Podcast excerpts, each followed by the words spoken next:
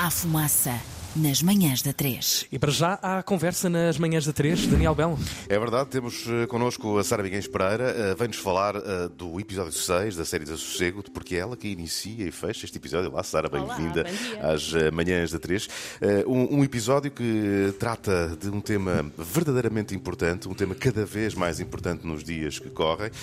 E eu tenho que começar isto de outra maneira, por te perguntares, porque este é um tema e esta é sempre uma questão sensível, mas este é um tema muito perto de ti, não é? Uh, falamos de suicídio e, e, infelizmente, foi um tema que também entrou na tua vida de pior maneira, não é? Certo, sim. O meu pai cometeu suicídio em 2019, portanto é, é por aí que tudo isto começa.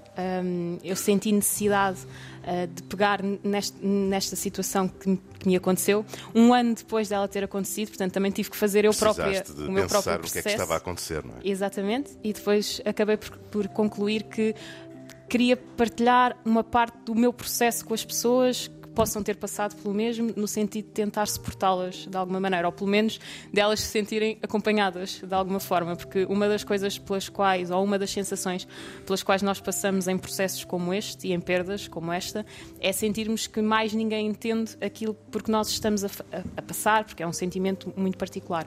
E obviamente cada pessoa é uma pessoa, cada cabeça é um mundo e efetivamente cada processo é particular, uh, mas é muito importante nós sabermos e termos este conforto de, de, de, algum sentido de tribo, de sabermos que há mais pessoas que passam por uma dor semelhante e efetivamente acho que é, é muito importante falar disto. E evitar um caminho que muitas vezes é um caminho que as pessoas seguem nestes casos, que é o silêncio. Uh, ficarem com as coisas para si próprias e não procurarem, uh, já não digo sequer uma ajuda consubstanciada por parte de um profissional de saúde, mas pelo menos falar com outras pessoas e partilhar esta experiência. Sim. Um, um, houve um, um colega meu de trabalho, por acaso, que teve contacto com o podcast, por acaso, um, e que me estava a dizer no outro dia que achava muito impressionante a coragem da partilha.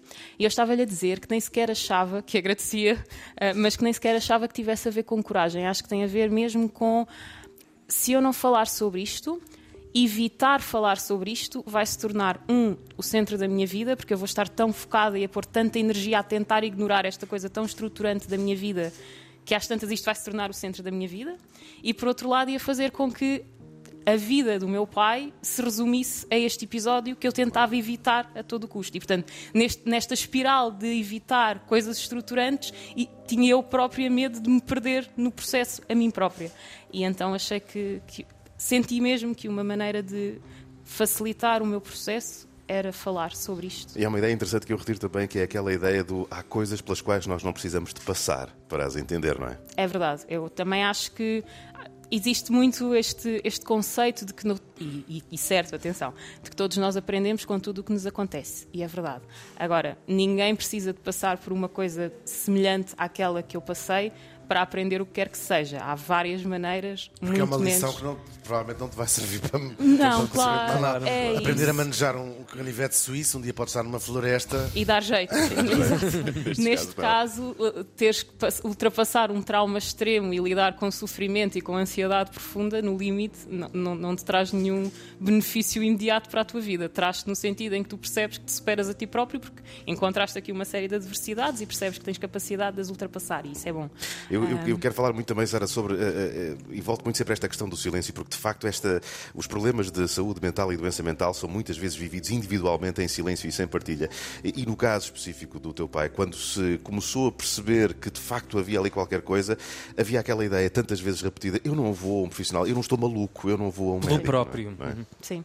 Eu também acho que referi isso, não sei se diretamente, mas uhum. falo, digo isto muitas vezes, que é, uh, o meu pai foi vítima de várias coisas, foi vítima de uma doença, obviamente, mas foi também vítima do seu próprio dele estigma próprio. e dele próprio. E, portanto, uh, ele tinha muita resistência uh, a entender-se enquanto doente mental, tinha muita resistência, consequentemente, em tratar-se enquanto doente mental. Eu não tenho a certeza, e tenho que lidar com isso, e lido com isso muito bem, nós nunca vamos ter a certeza que se ele tivesse acedido ao tratamento de outra forma, que o resultado tivesse sido diferente. Claro. Nós não controlamos claro. isso, nunca vamos saber.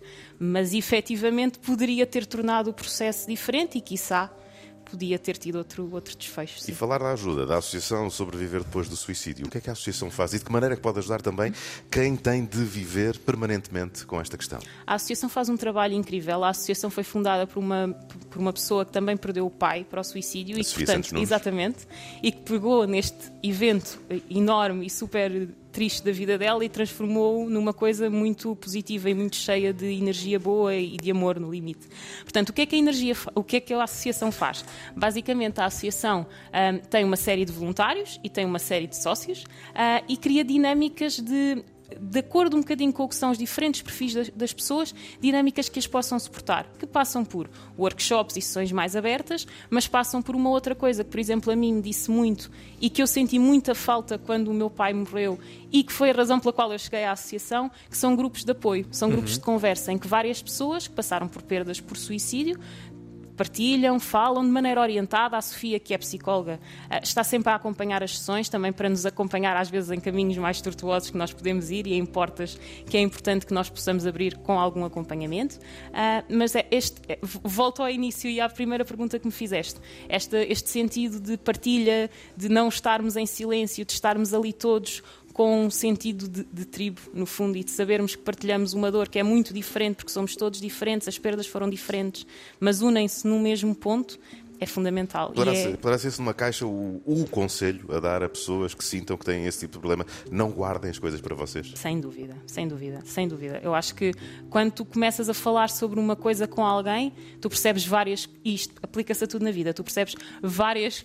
Tens vários insights Desde sobre logo isso. só não acontece, não É acontece isto, só a mim, não é? Isto é fundamental. Há pessoas a passar pelo mesmo, há pessoas que superaram isto, há pessoas que me podem ajudar com isto e isso pode mudar-te.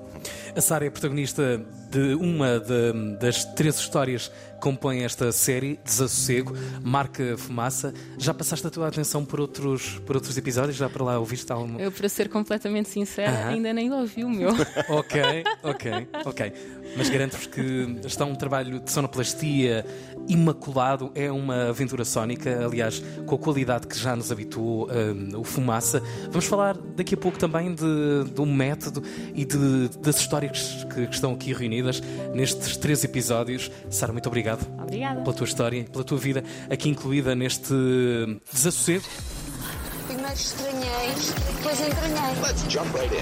Manhãs da